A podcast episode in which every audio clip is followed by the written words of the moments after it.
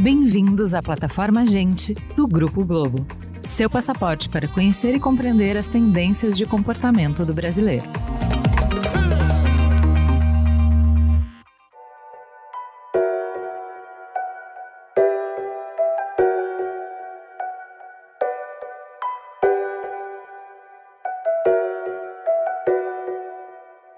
Dados de 2018 do Fórum Brasileiro de Segurança Pública, no Brasil, a cada dois minutos, uma mulher é agredida fisicamente pelo marido, namorado, ex-companheiro ou familiar. A cada hora, seis mulheres são estupradas e a cada dia, pelo menos três mulheres são mortas simplesmente por serem mulheres.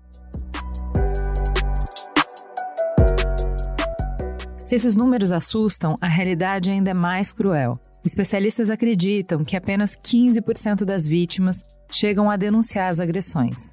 Isso tem vários motivos, mas para começar, muitas vezes as mulheres não conseguem sequer identificar que sofreram violência. Por isso, o primeiro passo para combater violência contra a mulher é informação. Desde maio de 2020, uma campanha da Globo, GNT e ONU Mulheres está sendo veiculada na TV aberta, nos canais pagos e no digital, para informar e mostrar que existem muitos tipos de violência, não apenas a física. Escuta só. Se ela é difamada, humilhada ou caluniada, a violência é moral. Se ela não tem posse dos próprios documentos, cartões de banco, ou não pode ser dona da própria vida financeira, a violência é patrimonial. Violência sexual é quando ela é obrigada a manter relações sexuais com o um parceiro ou não pode ter escolha sobre o uso de contraceptivos. O soco na mesa, o grito que dá medo, ou o uso de palavras que afetam o estado emocional dela são tipos de violência psicológica. E a violência física são os tapas, empurrões ou qualquer manifestação agressiva imposta contra o corpo da mulher. Fique atento aos sinais. Uma campanha Globo, GNT e ONU Mulheres. Hoje a gente reuniu um time de especialistas para entender melhor como reconhecer cada um desses tipos de violência e conversar sobre por que, que a gente tem tanta dificuldade de identificar, de nomear e assim poder combater essas violências. Então vamos lá, vamos começar se apresentando. Vamos começar por quem é de casa, quem vocês já conhecem, do nosso querido Gente Investiga. Túlio, quem é você na fila do pão? Olá pessoal, tudo bom? Eu sou Túlio Custódio. Eu, além de apresentar o Gente Investiga aqui, eu sou curador de conhecimento, né, sócio da Inexplorato e também sou sociólogo de formação. Muito bem. Completando a mesa, Ana Fonte, seja muito bem-vinda. Quem é você na fila do pão? Bom, eu sou mãe de duas meninas, mulher, nordestina, nascida no sertão de Alagoas, numa família de 10 filhos, empreendedora há 13 anos, fundadora da Rede Mulher Empreendedora. O que, que é essa Rede Mulher Empreendedora? É a primeira e maior rede de apoio a mulheres que têm negócios ou que querem empreender. A gente trabalha com a missão e o propósito de ajudá-las a ter autonomia econômica. Vamos falar muito dessa tal da autonomia econômica e que diferença ela faz no ciclo da violência, mas antes de entrar nisso, esplendorosa Aline Nascimento também tá com a gente. Chega mais na mesa, puxa o seu banquinho. Quem é você na fila do pão, Aline? Oi, pessoal, eu me chamo Aline Nascimento. Eu sou uma mulher negra da Baixada Fluminense do Rio de Janeiro, de Duque de Caxias. A minha formação inicial é História e eu tenho o mestrado em Relações Étnico-Raciais pelo Cefet Rio e sou pesquisadora na área de políticas públicas. Sensacional, gente. Com esse time estrelado, Antes de entrar na discussão em si, dos tipos de violência, é, eu acho importante a gente falar de ciclo de violência. Por que, que quando a gente fala de violência contra a mulher, a gente usa essa expressão ciclo da violência? O que, que é isso? Então, o ciclo de violência, porque a violência é uma construção. É, as pessoas, quando pensam em violência, elas pensam só na violência física, né? Elas não pensam nas microviolências, na violência patrimonial, na violência emocional, nos mais diversos tipos de violência que as mulheres sofrem, né? Então, acho que é importante a gente falar sobre isso, é importante a gente pontuar para que as pessoas consigam entender Acho que é importante a gente entender que, como a gente vive em sociedade, em que momento as mulheres experimentam violência. Então, essas mulheres experimentam violência já na infância, depois experimentam formatos múltiplos de violência na adolescência, mas também quando a gente está olhando para os ciclos de amizade, para como se configura um processo de amizade, como se configuram processos de abusos, até quando a gente fala de estruturas familiares, que geram, no final, um processo de relacionamento em que a gente vai ter esse não entendimento do que, que é um abuso de que, que é uma violência, porque está acostumado ou está experimentando violência, nem vou dizer acostumado, mas experimentando ciclos de violência ao longo da vida, que meio que esse sentido do que era o violento meio que se perde.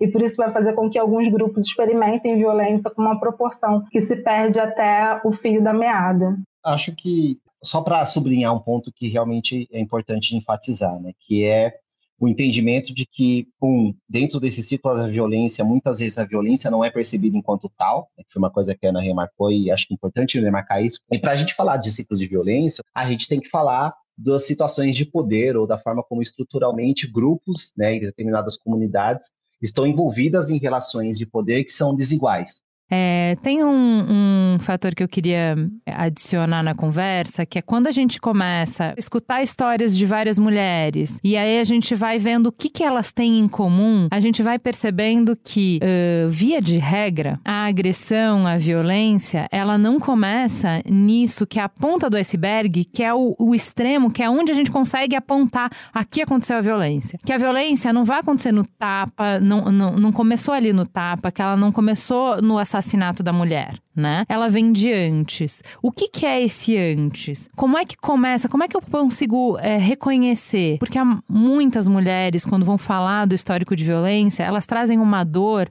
de puxar a culpa para elas de como é que eu me deixei chegar nessa situação, como é que pode. A gente chama de ciclo da violência, por isso que vocês duas falaram de que tem uma série de violências combinadas que trabalham juntas para enfraquecer a mulher e para dificultar que ela consiga romper esse ciclo. Então, eu quis falar é, de ciclo antes da gente detalhar cada tipo de violência, porque eu acho importante a gente entender que não começa no tapa. A gente vai sofisticando e vai é, aprofundando a violência a cada volta no ciclo. E é por isso que, para a gente, é tão importante reconhecer os sinais cedo reconhecer os sinais no início, que é quando o dano que foi feito é menor, quando o risco para a mulher é menor e quando é, as chances dela sair são maiores. Tá bom, entendemos o ciclo da violência. Vamos passo a passo para entender é, quais são as formas de violência, que a gente fala muito rapidinho na campanha. Acho importante a gente uh, detalhar um pouco mais. Então, assim, o que deveria ser óbvio para todo mundo, porque está no cartaz lá do jardim de infância,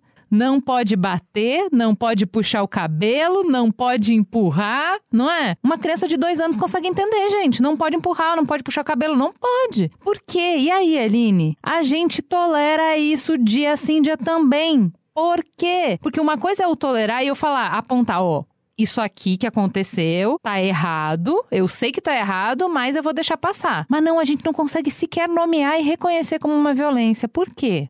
A gente tem o fato de que quando é criança, mesmo que a gente fale assim, olha, puxar cabelo errado, bater errado, a gente tem um outro movimento se chegar em casa chorando, você vai ver. Se bateu, você bate também. Se, e aí você vai ensinando o outro a se defender. E mesmo nesse se ensinar a defender, é, casamento também tem uma coisa, e falando meio que de casamento, né? Que é um de força, sabe? Quem é mais forte? E aí fez eu revido, e aí até isso se tornar uma coisa muito gigante que se perdeu o controle. Então, tem também essa noção de que eu tô só me defendendo e isso foi feito numa coisa errada, mas que ele vai entender porque eu tô mostrando que eu consigo, ou em algum momento eu vou conseguir falar para ele que ele tá fazendo algo que não deveria fazer. Mas assim, a gente aprende como o movimento educador, né? Como se a porrada fosse educador educadora, como se o tapa fosse educador. E aí tem o beliscão, tem tantas outras coisas, né? A gente tá falando puxar cabelo, morder e bater e tantas outras coisas também que são violentas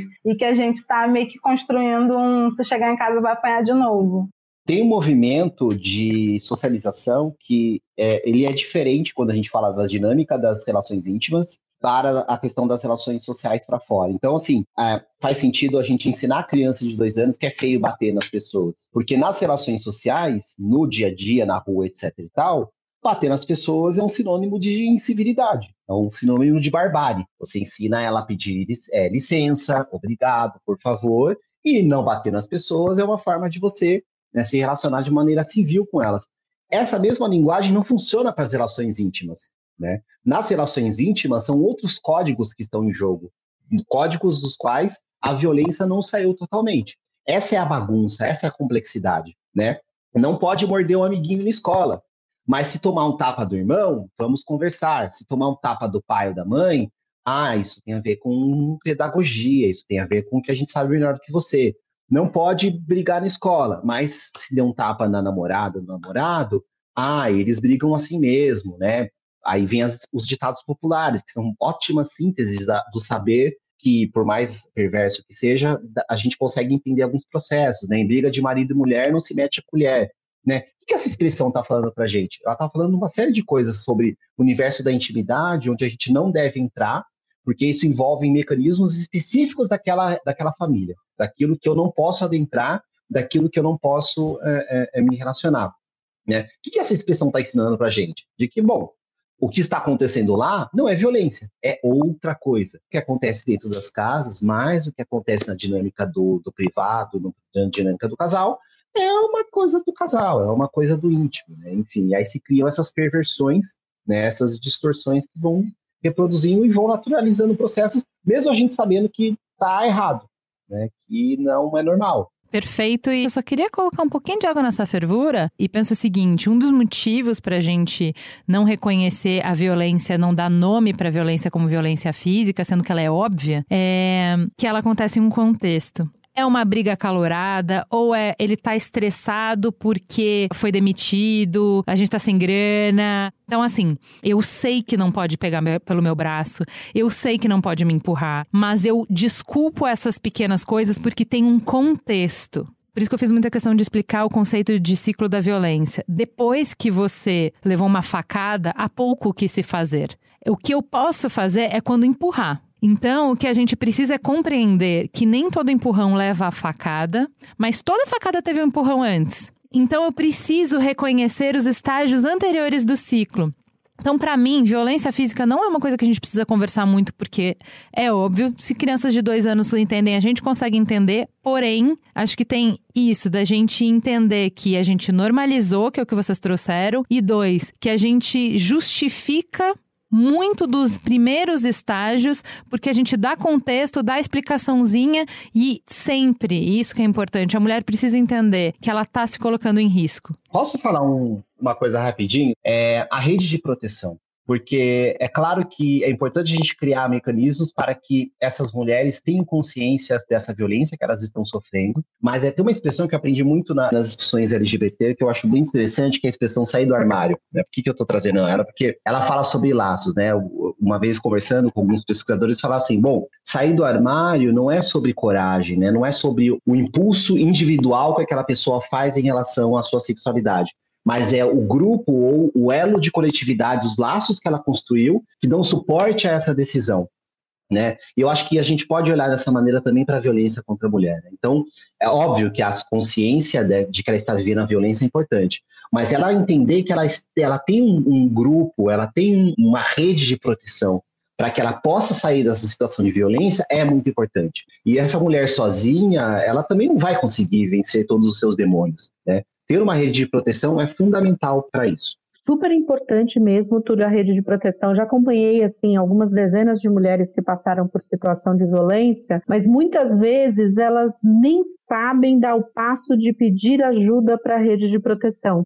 Né? Na verdade, ela não consegue. A, a autoconfiança dela está tão fragilizada, está tão no chão que ela não consegue. Que pedir ajuda para ela já é um desafio enorme. Então, só para reforçar o que o Túlio falou. Perfeito. Então vamos lá para a violência emocional, porque é essa violência que é responsável por essa fragilidade que a Ana está falando. Essa violência mais sutil, que é mais persistente, ela acontece no dia inteiro todos os dias. Você não dá conta de violência doméstica na proporção que acontece a violência emocional. A violência psicológica, ela é acachapante, porque ela vai fechando o cerco. Mas expliquem para mim o que, que é essa. Como é que a gente reconhece violência emocional? Violência psicológica, desculpa é difícil, a violência psicológica é uma das mais difíceis, porque como, a, como você colocou, Ju, ela não é, assim, não é uma coisa que é tão gritante, que é tão clara, né? É do tipo, ah, você tá feia hoje, ah, você tá engordando, nossa, você não é boa no seu trabalho, você não é boa o que você faz, as outras mães são melhores do que você com as crianças.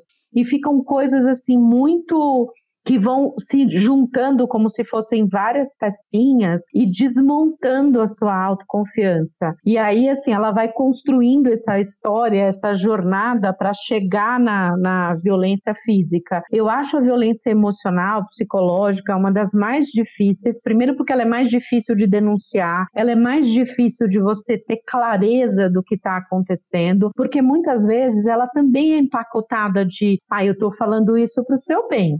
Eu estou falando isso porque eu quero ver você melhor. Eu vou dar um exemplo de uma violência psicológica. É muito comum no ambiente onde eu vivo, de mulheres empreendedoras, a gente ter muitos eventos. E há tempos atrás, eu assim cansei da quantidade de mulheres que falavam: ai, não faz evento à noite, porque o meu marido acha estranho eu, mulher, sair à noite para ir num evento eu falava, mas como assim? Isso é uma violência psicológica, do tipo, poxa vida, por que, que ela não pode sair à noite? Porque mulher não pode sair à noite. E o marido falava para ela, o companheiro, falam para elas num contexto de cuidado. Eu estou cuidando de você. É importante você me ouvir. Então, por isso, eu acho que fica mais difícil dela conseguir separar, mais difícil dela identificar e leva bastante tempo para poder a mulher falar assim: olha, eu acho, dentro dela, né? Eu acho que isso está esquisito. A mulher vai se anulando e vai, na verdade, construindo uma história em cima de todo aquele contexto e daquele enredo que o homem cria. Nossa, Ana, o que você trouxe assim é sempre, né? Gatilhos de memória. Vamos lá. Eu tenho um, um casal de amigos que, dentro desse contexto de violência deles, é assim: é, nossa, mas a cidade do Rio de Janeiro ela é muito perigosa. Toda vez que ela me pergunta alguma coisa, ela fala assim: como é que você faz para poder ir para o Rio de Janeiro e voltar tarde? Você não tem medo de andar pela cidade? Você, você volta às vezes tarde da noite. E isso é engraçado, porque assim, ela vive um casamento perfeito e ela tem medo de ir para todo e qualquer lugar em que ele não esteja com ela, porque ela precisa dessa proteção. E aí é a forma também dele não perdê-la, né? Vou botar, vou botar a palavrinha aí que, você está circulando nela: controle. Uma das coisas que configura a violência psicológica é o controle. É o homem controlar a roupa, o horário, a circulação, com quem pode falar, onde pode trabalhar, como pode trabalhar. A mulher ser tutelada por um homem, a, a dinâmica de relacionamento ser pautada no controle é uma violência psicológica. Mas aí, Túlio, vem brilhando mas chega muito para explicar que homem nenhum inventou isso aí, Túlio. Isso é uma invenção milenar. Com certeza. Eu acho que tem duas coisas desse, desse aspecto. A primeira é, esses, essas manifestações de controle, elas já são comportamentos, ou seja, elas já estão no plano das atitudes. E quando a gente fala de atitude, apesar de elas serem manifestações de controle, a gente já está falando do plano daquilo que a gente consegue enxergar, né? Eu consigo perceber que a, o casal que a Aline estava citando, ó, tá rolando controle de roupa, de lugares, de amigos, etc e tal. O problema da violência psicológica é como ela internaliza processos muito mais complexos, né? Que são os processos que minam a capacidade daquela pessoa de existir por si só. Então, as questões de autoestima, as questões de síndrome do impostor, as questões da, da sensação de que ela não, ela não pertence àquele lugar, de que ela não é capaz de fazer aquilo, aquilo outro. Essas são formas onde a, a violência é, psicológica manifesta e, e para dentro, né? E que são extremamente danosas, porque a capacidade que essa pessoa vai ter de se sentir capaz de né, pedir ajuda, de identificar uma situação de, dessas outras violências que se manifestam, como controle de roupa, controle de voz, controle de ir, não ir, de dinheiro, tudo isso vem como uma forma de manifestação. E aí, claro, né, essa violência uh, psicológica, assim como outras formas de violência, ela faz parte de um projeto que é um projeto né, de séculos, né? Aquilo que a gente tem chamado nas, nas discussões de, da, do projeto de masculinidade hegemônica patriarcal, né? Esse projeto de poder, de masculinidade, é um projeto que se exerce né, enquanto poder a partir do controle e a partir da rivalidade. Né? O controle, o controle da honra, e, e faz muito sentido que as, as mulheres sejam um alvo desse projeto. Dentro desse projeto, ela é um objeto, um objeto que vai mostrar o quão aquele homem detém um poder e, de uma certa maneira, quanto ele é, ele é bem quisto. E aí ele vai exercer esse controle como uma forma de deter ali os seus objetos de, de domínio. É claro que as pessoas olham umas para as outras e casam e são felizes, e, e, existe ali um código de sentimentos e afetos que passam por uma lógica, uma noção de amor. Né? Mas esse amor é exercido com essa linguagem. Né? É muito importante, porque quando a gente está falando de violência, parece que a gente está falando de antagonistas né? Que é uma outra porção do exercício do poder, que é a rivalidade. Né? Geralmente a rivalidade é exercida entre homens, né? Uma lógica aí de domínio é, é masculino. Mas a violência, ela também é uma linguagem dentro desse tipo de projeto, né? De intimidade. Né? É importante falar isso, porque parece que ah, quem te ama nunca pode te agredir fisicamente, quem te ama nunca pode te agredir simbolicamente ou, ou, ou psicologicamente. Né? E não, não é pelo, pelo contrário. A tendência, inclusive, é que esses campos sejam cada vez mais íntimos. Não é à toa que a gente discute tanto sobre relacionamentos tóxicos, amizades tóxicas, boy lixo. O que, que a gente está falando? A gente está falando de figuras que não só desempenham comportamento que muitas vezes é para fora, né, de violência, etc., mas desempenham especialmente o comportamento de violência psicológica, né, de violência simbólica. E é importante a gente, é, de alguma forma, se ligar nisso. Perfeito. Então, para ajudar a resumir aqui tudo que vocês falaram, como é que a gente reconhece a violência psicológica se a gente tá naturalizou a tal ponto que quem pratica esse abuso pratica em público. Você vai bater no privado, mas a violência psicológica, que vocês falaram, é a rodo na frente dos amigos e ninguém se esconde porque a gente costumou chamar isso de vida. É o que o Túlio explicou super bem. Estruturalmente, a, a, sociedade foi montada dessa maneira, essa é a regra do jogo. Então, todo mundo aceita, ninguém estranha. O que, que é uma violência pela lei? Qualquer ação que diminui ou que fere a autoestima da mulher. Um ponto muito importante é, é muito difícil para as mulheres uh, aceitarem, demora muito para elas aceitarem que estão no ciclo da violência, um dos fatores é porque você não quer se reconhecer nesse papel de vítima. Porque a vítima é fraca, a vítima não tem autoestima, a vítima é o escolhambo de pessoa. Porque quem é que aceitaria sofrer violência? E não é isso. A mulher mais rica, mais poderosa, mais linda, mais inteligente, mais cheia de contatos do mundo, se passar por essa máquina de moer gente, que é o ciclo da violência, vai sair igualzinho todas as outras no final, super fragilizada. Porque Todos nós temos coisas boas e coisas ruins. A violência psicológica consiste em colocar uma lupa sobre todos os meus erros e se eu quando olho para o meu panorama, quando eu olho para mim, pela perspectiva de quem teoricamente me ama, e eu só vejo erros e cada vez eu vejo mais erros, eu vou me sentindo cada vez menor. A violência psicológica é uma dinâmica de relacionamento e não uma vez, uma dinâmica de relacionamento que se alimenta de enfraquecer, de minar, de machucar a autoestima da mulher ou uma dinâmica de relacionamento, como a Aline perfeitamente colocou, não necessariamente está minando a autoestima da mulher, mas é uma dinâmica de relacionamento baseada no controle. Controle da sua roupa, da sua maquiagem, dos seus contatos, de, da sua circulação quer seja de uma forma ativa, que é não te deixo sair, quer seja de uma forma passiva, te convenço que é melhor você não fazer essas coisas. Então, avançamos muito aí. E aí a gente vai para outra forma de violência, que é a violência sexual. Gente, se a gente nem fala da violência psicológica e sexo é tabu, que dizer da violência sexual, meus amores? E aí, como é que a gente reconhece que a gente dentro de um relacionamento que teoricamente, na nossa cabeça muito insana, muito louca, a gente já concordou estar num relacionamento que envolve sexo. a gente achou que a gente assinou um contrato com o diabo que tem que ser na hora que quer, toda hora, do jeito que a pessoa quiser. Como é, minhas mulheres, que a gente vai reconhecer que está sofrendo violência sexual? Nossa senhora, é tão difícil, Ju, é tão difícil assim, é o reconhecimento da violência sexual. Eu acho que nos últimos tempos ficou mais claro por conta da educação, né, que vem sendo feita por várias instituições. De a violência sexual, ela acontece quando você vai fazer alguma coisa, não porque você quer ou porque você tem vontade, mas simplesmente para satisfazer o desejo da outra pessoa e você não está confortável com aquela situação. Agora, falar isso é lindo. Agora, no dia a dia, na prática, principalmente nesse ambiente de violência psicológica, a violência sexual vai no mesmo balde ali acontecendo e você achando que você tem que ser a mulher que vai servir ao homem, que tem que estar tá disponível quando o homem quiser.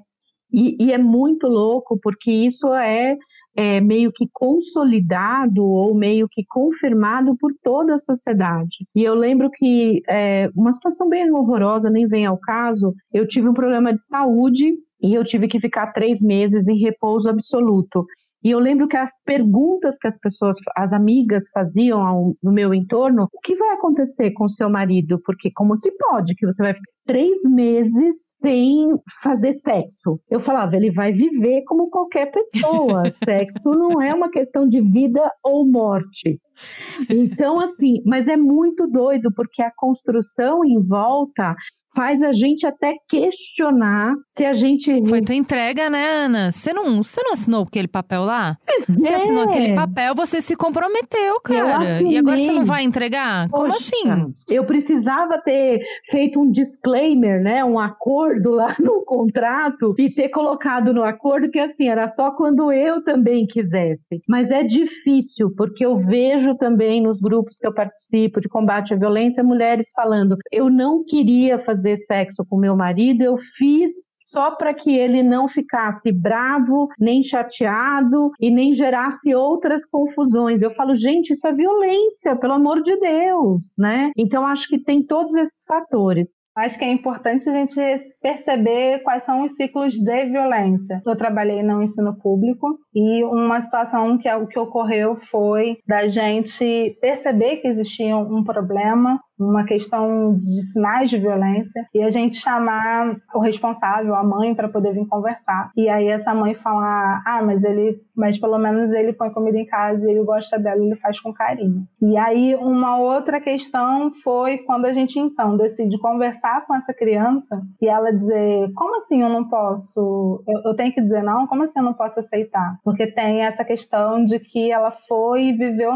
nesse lugar em que provavelmente essa essa violência sexual ela é naturalizada e é vista como, como a Ju falou, como uma herança, né, que vai se projetando e que as mulheres estão experimentando violência e vão naturalizando isso. E isso é curioso, porque eu vi de uma menina que eu conheci recente e que ela falava que ela foi violentada quando criança e ela falava isso com uma naturalidade.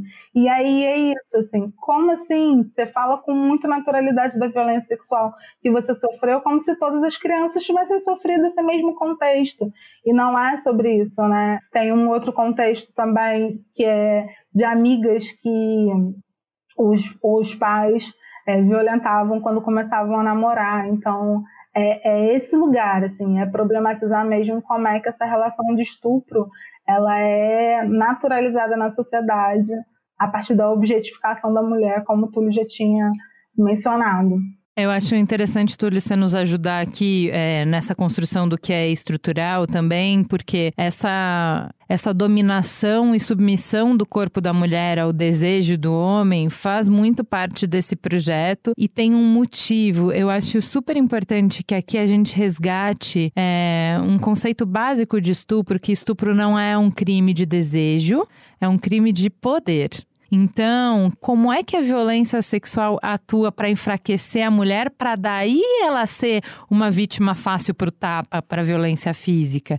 E como é que isso é estrutural, Túlio? Bom, é estrutural na medida que a sexualidade ela não é uma forma de fruição e de prazer, de contato, mas ela é um instrumento de dominação. E esse instrumento de dominação ele vai acontecer em, diversos, em diversas esferas. A sexualidade é um instrumento de dominação nas ruas, né? Com a importunação, com o assédio, com a, os olhares, com a, a violência verbal, né? Chamado de cantada, enfim. É uma forma de imposição de poder via sexualidade. Ela é controle do contexto das relações individuais, né? do sexo forçado, sentir que eu preciso dar conta, eu preciso fazer, né? Preciso fazer sem vontade porque senão vou perder, etc e tal. E ela, numa face mais, é, eu gostaria de dizer, mais extrema, mas infelizmente ela não é extrema porque ela é estatística, né? E ela é, e ela é corrente, que é a do estupro, que é o exercício do, do poder do seu grau maior. O estupro, o estupro ele é um assassinato, né? O estupro ele é um movimento de morte. Ele é um movimento de morte subjetiva, né? Ele destrói toda a possibilidade de exercício da, da individualidade, da personalidade da mulher, né? Ou de quem seja estuprado, porque homens podem ser estuprados, mas a realidade do, da misoginia é o estupro de mulheres.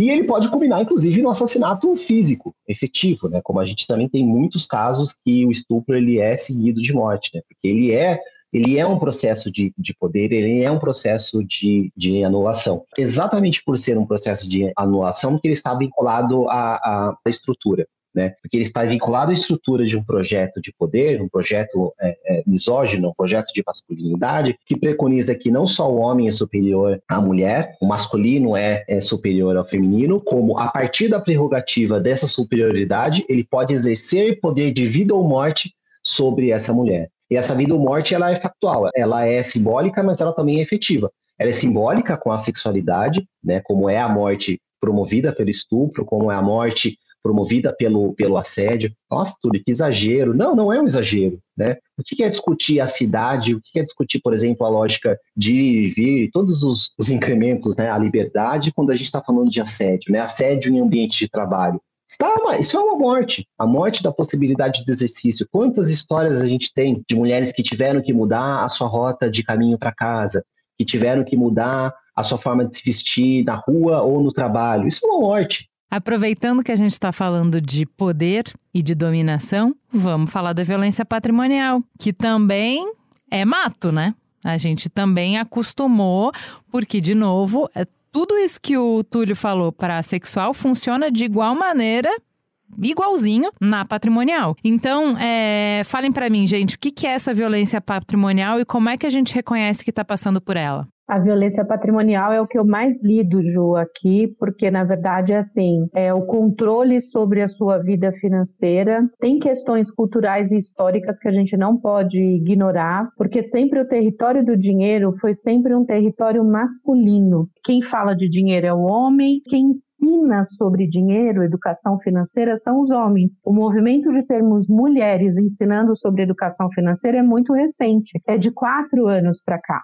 Associado a isso, a mulher, e aí não tem como a gente desligar a questão da autoconfiança, a mulher colocou na cabeça, por toda essa construção social, de que a melhor pessoa para cuidar do dinheiro dela é o companheiro dela. Eu já perdi a quantidade de casos, né, centenas, milhares de mulheres, por exemplo, que deixam a gestão do dinheiro do negócio dela, que ela construiu, que ela faz, para o marido fazer a gestão, para o companheiro ou para um sócio, porque ela não se sente capaz. Então, assim, a, e a violência patrimonial, ela é tão forte porque normalmente as mulheres conseguem sair de situações de violência física, emocional e de todas as outras, elas têm melhor chance quando elas são donas do próprio dinheiro ou quando elas controlam o próprio dinheiro. Por isso que a gente fala muito aqui na rede de autonomia econômica. A gente fala para elas assim: você é dona do seu próprio dinheiro, você é dona das suas decisões.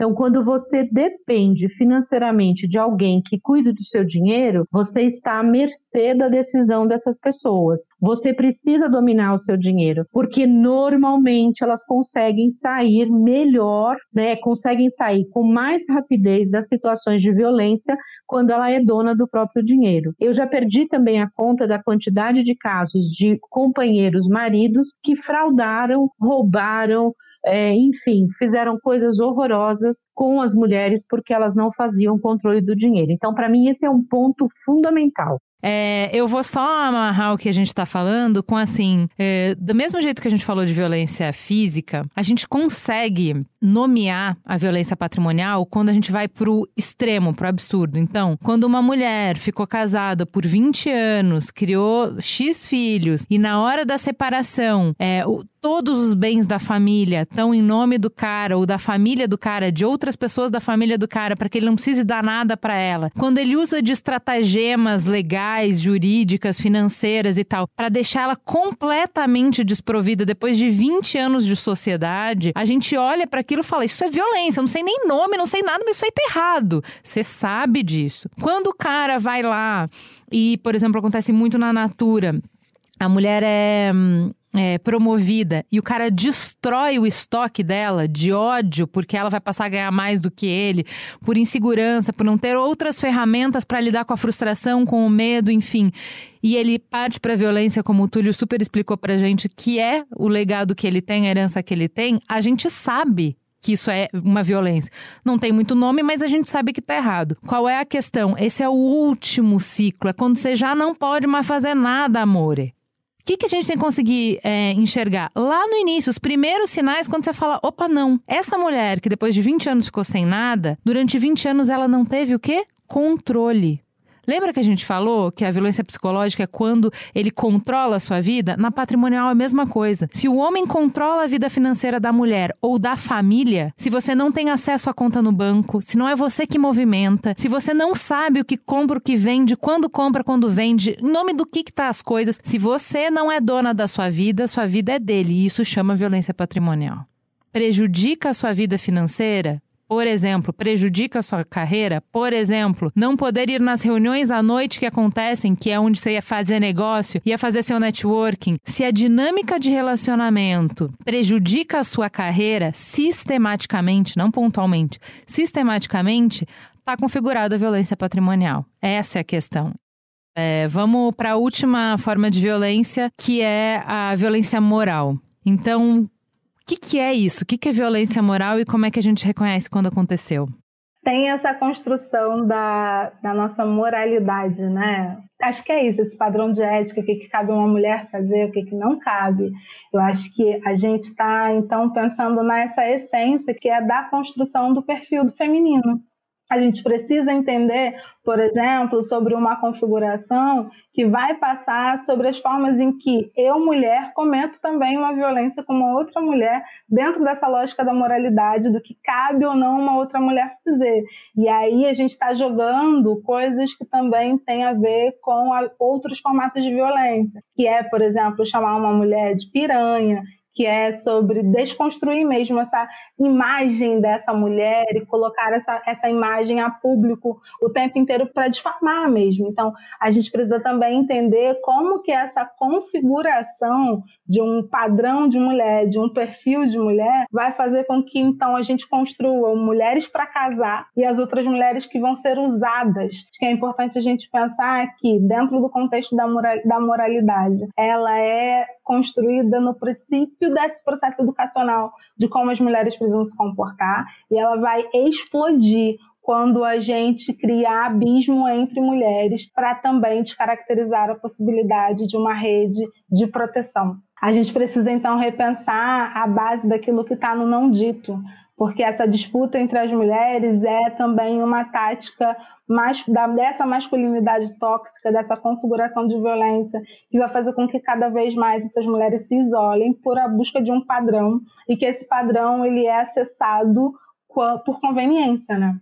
Que a Aline está falando é bom. A gente pode, inclusive, questionar o que, que é uma imagem de uma mulher decente, responsável, de uma boa mãe, que muitas vezes ele vai atacar a moral da mãe, da mulher como mãe, ou da mulher como profissional. O que é uma boa mulher? O que é uma mulher, é, uma boa profissional, uma boa mãe? É, tudo isso a gente pode questionar, mas a gente configura a violência moral quando deliberadamente o homem tem ações para prejudicar é, a visão que as pessoas têm dessa mulher, a imagem pública que ela tem. O questionamento sobre a moral das mulheres é desde sempre, né? Eu falo que a gente é julgada pela moral, julgada pelo corpo, julgada pela família, se tem filho, se não tem filho, se usa roupa curta, se usa roupa comprida, se faz o cabelo X, a gente é julgada sobre qualquer circunstância. Esse conceito de moralidade é um conceito que parece ser construído para a mulher só, porque para o homem ele não vale nada, né? Esse conceito de moralidade. Tanto é, que a gente vê a situação, por exemplo, do caso mais famoso, mais recente da Mariana Ferrer, que foi a menina que foi estuprada, todo mundo ficou questionando a moral dela. Ah, como assim ela posta fotos de mini saia no, na rede social? Como assim ela posta foto com o dedo na boca, fazendo pose sensual? Então é sempre a moral da mulher que é questionada em todos os sentidos. Isso para mim é uma coisa é, é, tão violento isso, mas tão violento, porque você com isso você inclusive impede que as mulheres tomem ações em relação a essa questão moral. Gera medo, gera insegurança de, por exemplo, algum cara difamar essa mulher, ela muitas vezes prefere não tomar ação de tanto medo que ela tem do julgamento moral da sociedade. Isso é muito é, complexo. Eu vou para exemplificar o que a gente está falando, o, o, a ponta do iceberg, o óbvio, o que, o que todo mundo consegue enxergar que é uma violência moral é quando o homem, conformado com o término de um relacionamento, com uma rejeição, enfim, ele expõe, ele vaza nudes da mulher. Então, o que, que, o que, que ele está fazendo? O que, que ele está ferindo? Ele não está ferindo necessariamente o psicológico, o físico, o patrimônio da mulher. Ele está ferindo a imagem pública que ela tem. Ele está ferindo a ideia que as pessoas têm dela. E isso é uma violência moral. Tá? Então, por exemplo, o que muitas mulheres é, sofrem esse tipo de, de ameaça. Eu vou no seu trabalho e eu vou contar quem você é. Então, pela vergonha de. Ela sabe que ela não é, ela sabe que as pessoas não vão achar nada dela, mas a vergonha de ver exposta a intimidade dela dessa maneira. Isso é violência moral. A gente entendeu exatamente quais são os tipos de violência, mas a gente não pode ignorar que a questão é, racial tá muito. tem um recorte muito forte, muito importante na discussão de violência contra a mulher. O mapa da violência de 2015 mostra que o número de homicídios de mulheres brancas caiu, enquanto de mulheres negras aumentou. Então, Aline, pelo que vocês estudam no Instituto de Identidades do Brasil, quais são os motivos que colocam as mulheres negras mais expostas e mais vulneráveis? Por que, que a violência contra as mulheres negras aumenta? Eu tô aqui respirando fundo, sabe? Porque, assim, toda pauta que envolve é, especificamente a forma de violência e brutalidade para as mulheres negras me atravessa em todas as subjetividades. Acho que é importante a gente levar em consideração que o racismo ele é uma estrutura sistêmica, ele é um, um, um efeito sistêmico e ele está nessa configuração em que as mulheres negras elas estão na base dessa estrutura. Elas estão na base quando a gente vai falar de exclusão do processo de trabalho, elas estão na base quando a gente vai falar da configuração da objetividade mesmo dos corpos das mulheres negras, do uso de todas as formas que a gente possa imaginar sobre configuração de relacionamentos entre mulheres brancas, né, forma de se relacionar também com mulheres brancas. Então, o quanto que o aspecto de violência para mulheres negras ela é muito mais complexo. E aí falar sobre essa complexidade é dizer que as mulheres negras entraram numa configuração de objetificação e ela, é, ela recebe a violência de todas as outras estruturas, sabe?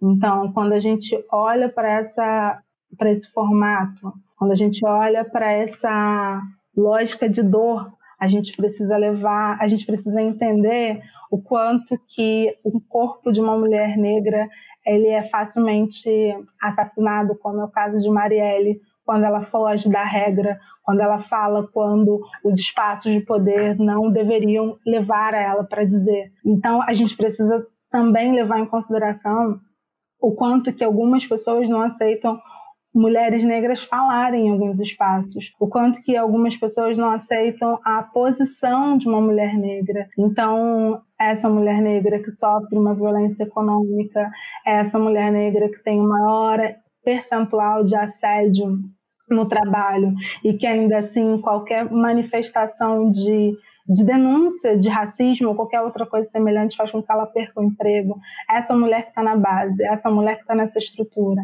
essa mulher que é objetificada, é a mulher que é entendida como algo descartável. Então, quando a gente olha para essa complexidade da violência, a gente precisa problematizar a multiplicidade das violências que são sentidas e construídas e fomentadas por toda a sociedade. E isso inclui também mulheres brancas. E é isso que é por isso que a gente estava aqui numa pauta de violência e quando a gente vai falar justamente só da violência contra mulheres negras, isso me atravessa de uma forma muito intensa. E aí pensar o instituto, a gente pensa, o instituto pensa a partir de construção de caminhos. A gente está muito na como que mulheres negras podem cada vez mais serem autônomas. Então, a gente, eu trabalho principalmente na pauta da empregabilidade, pensando políticas afirmativas em empresas, pensando como a gente constrói um caminho para que as mulheres tenham cada vez mais acesso, programas de sucessão, em que elas tenham a possibilidade de oportunidades. Então, é como que a gente olha para a configuração da sociedade, cria um mundo de oportunidade versus um mundo de morte que se instituiu para a população negra e especificamente para mulheres negras. Elas também são as que mais sofrem violência sexual quando está na infância. É, é, a forma de objetificação dos corpos de mulheres negras mesmo. Então a gente precisa levar em consideração que a história colocou a mulher negra dentro de uma lógica de violência que ela é tão cruel e tão feroz que a gente está então é, vivendo em coletivo para ultrapassar essa subjetividade que foi imposta. Então a gente está meio que se colocando em conjunto para enfrentar essa sociedade se transformar numa outra linguagem. Até porque todas as formas de violência são formas de silenciar cada vez mais essas narrativas. Então, ainda que você coloque esse projeto para pensar e analisar qualquer tantas outras coisas, esse racismo te faz perder o sentido de argumentação, mesmo que você saiba todos os argumentos. E é nesse contexto em que a objetificação desses corpos são os que mais sofrem a violência da morte. É por isso que a gente vai pensar como que homens negros são açoitados na rua para perca da moralidade, da virilidade e quanto que as mulheres negras são assassinadas. Isso a gente precisa levar em consideração. Muito bom. É, para encerrar, é, vou fazer uma pergunta para o Túlio e para a Ana. Túlio, aproveitando que a Aline falou de, dessa potência de pensar caminhos, né? É, dentro de uma realidade que é cruel e absolutamente violenta. Eu fiquei muito feliz quando eu vi que você ia participar dessa conversa sobre violência contra a mulher, porque a Ana e a Aline estavam conversando comigo antes de você chegar que quando a gente conversa só num grupo de mulheres sobre violência contra a mulher, qualquer conversa que só inclua mulheres é uma conversa de redução de danos. A gente só vai fazer um enfrentamento efetivo da violência quando a conversa inclui os homens, porque não basta que as mulheres saibam se defender, é necessário que os homens parem de bater. Como é que a gente constrói isso, Túlio? Ótimo ponto. É, eu acho que a palavra é implicação. Né? Não tem como a gente. É, é, é a palavra do, da década né? A gente está chamando ela de várias coisas, né? A gente está chamando ela de empatia, a gente está chamando de aliado, a gente está chamando de é, como é que é senso comunitário, enfim, a gente está dando voltas e voltas, mas a palavra é implicação, que é par de responsabilidade. Vivemos em sociedade e todos nós somos responsáveis pelas coisas que envolvem nossa sociedade. Existem estruturas de poder e a partir do momento que entendemos essas, essas estruturas de poder, é necessário uma implicação de todos nós, especialmente das pessoas que estão nos papéis né, de exercício dessas violências, de exercício desses poderes, para poder mudar o jogo. Né? Não adianta só os negros falarem de racismo, não adianta só as mulheres falarem de machismo. Né? Se não houver implicação de todas as partes, dificilmente isso vai é, é, alterar. Né? Então, por isso que é muito importante, porque, é, falando especialmente da questão é, de masculinidades e dos homens, né? Se nós homens não nos entendemos implicados nessas relações, né? Nessa reprodução de comportamentos, de visões, de perspectivas, dificilmente as coisas vão ter algum tipo de alteração. Entender que quando a gente fala de misoginia, quando a gente fala de machismo, a gente está falando de um alicerce dessa nossa sociedade. A gente não está falando de laranjas podres, né? É um pensamento que é confortável, se fosse no caso, né? Ah, existem alguns problemas na sociedade, vamos tirar as laranjas podres e tudo vai ficar bem. Não vai, né? Porque é um alicerce. Nós vivemos uma sociedade que se estrutura dessa maneira. Infelizmente, ela está ancorada nessas relações desiguais, nessas relações que culminam em tristeza, morte e desgraça. Então, se implicar nessas relações, entender que se não fizermos nada, nada vai mudar, e esse nada vai mudar significa a continuação desses problemas, é uma forma de nós, homens, de alguma forma, nos implicarmos. E aí, falar sobre isso. Falar sobre isso, ler sobre isso, escutar muito sobre isso, mas especialmente falar sobre isso, porque a moeda da, da ilusão, né, a moeda da fantasia, ela tem dois lados tem um lado da de minimizar, né? E o minimizar passa por aquilo que eu falei, né? Ah, chama de empatia, ah, chama de aliado, ah, chama de alguma coisa que parece que é legal fazer parte, mas você não se implica. E a outra moeda disso é pular, botar o corpo fora. Como se bota o corpo fora nas questões de gênero, nas questões de, de machismo e misoginia? É falar que você é o desconstruído e o problema são os outros e não você. É falar que agora a nova, a nova novidade é falar de lugar de fala, né? Ah, lugar de fala não é meu lugar de fala. Ninguém eu, mas todo mundo entendeu que lugar de fala é você se eximir das questões sociais. Né? Então, eu não, não é meu lugar de fala, então eu não vou participar. Não é meu lugar de fala, então eu não vou intervir. É exatamente essa não implicação que faz as coisas acontecerem e se reproduzirem da forma que está. É exatamente isso. Se a gente não é, é, ter essa, essa noção, dificilmente a gente vai alterar alguma coisa e, e enfim, vai ser uma sucessão de, né, de enxugação de gelo.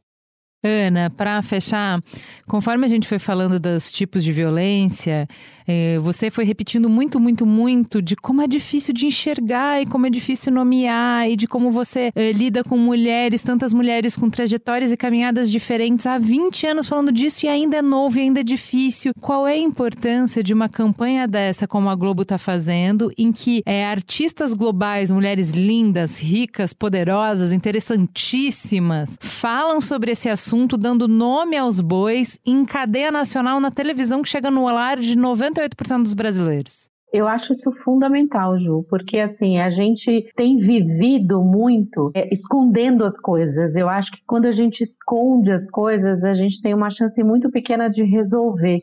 Quando a gente traz os assuntos que são difíceis para a pauta, para a mesa do domingo, para a discussão do frango com macarrão, a gente tem uma chance de fazer transformação. Eu acredito demais da conta que a gente muda as coisas com educação, básico, né? De mudar, é, trabalhar como a Aline e o Túlio colocaram a questão das crianças desde cedo, mudar essa linguagem e mudar esse modelo de que menina é para cuidar e menino é para ir à frente. Acho que a gente tem grandes desafios desse lado e acho que a gente tem que trabalhar muito nessa questão. Mas isso vai mudar gerações futuras e as gerações que estão aqui agora não precisam continuar sofrendo como todo mundo está sofrendo. Então, eu acho fundamental trazer esses temas que muita gente considera temas difíceis, é, violência contra a mulher, violência contra a criança, exploração sexual de crianças, falar sobre esses temas de forma aberta, né, de forma clara, de forma transparente, não importa a classe social, a sua origem, no maior canal de comunicação com todos os brasileiros, eu, eu de verdade, eu fico arrepiada porque é tão importante a gente acabar com. Eu sei que erradicar é muito difícil, mas acabar com essas estatísticas. Toda vez que eu vejo as estatísticas do Fórum de Segurança Pública com os dados de violência contra a mulher, me dá assim, um coração fica super entristecido, principalmente quando você vai para os recortes de mulheres negras, mulheres trans, enfim, de todas as outras questões. Então, eu acho que a gente tem uma chance de mostrar para a sociedade, de falar para a sociedade que somos nós, a sociedade não é um ente, né? Que somos nós aqui, que esse é um assunto que é fundamental, que a gente tem que trazer, que a gente tem que falar e tem que colocar na mesa de discussão do jantar, do almoço, do final de semana, porque se a gente não falar sobre isso, mais mulheres vão sofrer violência, seja qual tipo for, mais mulheres vão morrer e o Brasil vai continuar nesse ranking terrível, nos 10 primeiros lugares, nos piores rankings de violência contra a mulher, que é a violência doméstica, feminicídio e estupro.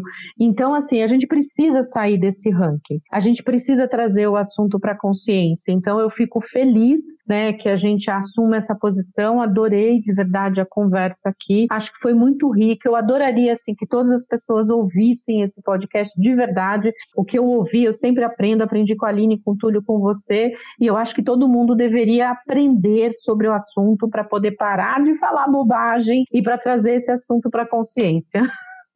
Gente, queria super agradecer vocês. Também aprendi muito. Aline, muito obrigada. Você definitivamente tocou várias cordas aqui, puxou muitas lembranças para mim. Foi, assim, muito valioso. Amei essa conversa. Ana, obrigada por compartilhar com a gente a tua trajetória, a tua caminhada. Foi muito rico. E Túlio, sou sua fã, você já sabe. Não vou nem rasgar cedo, porque é todo dia a mesma coisa. Eu agradeço.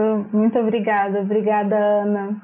Acho que Obrigada, Ju. Obrigada, Túlio. Acho que cada vez que um faz um trabalho, acho que é isso. A gente se coloca em movimento e não aceitar, não ficar em conformidade. Acho que isso já é um ganho absurdo, sabe?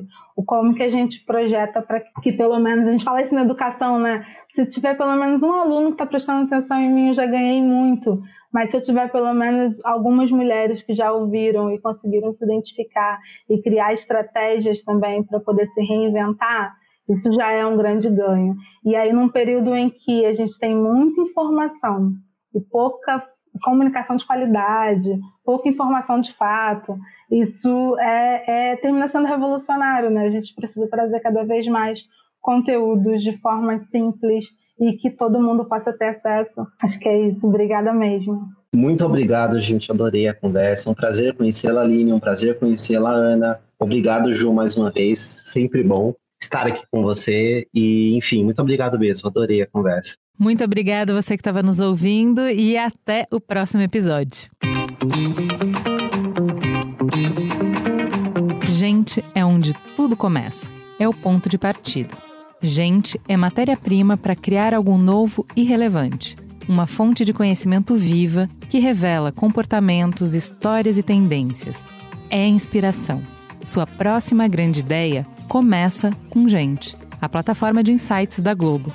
Para conhecer mais, acesse gente.globo.com.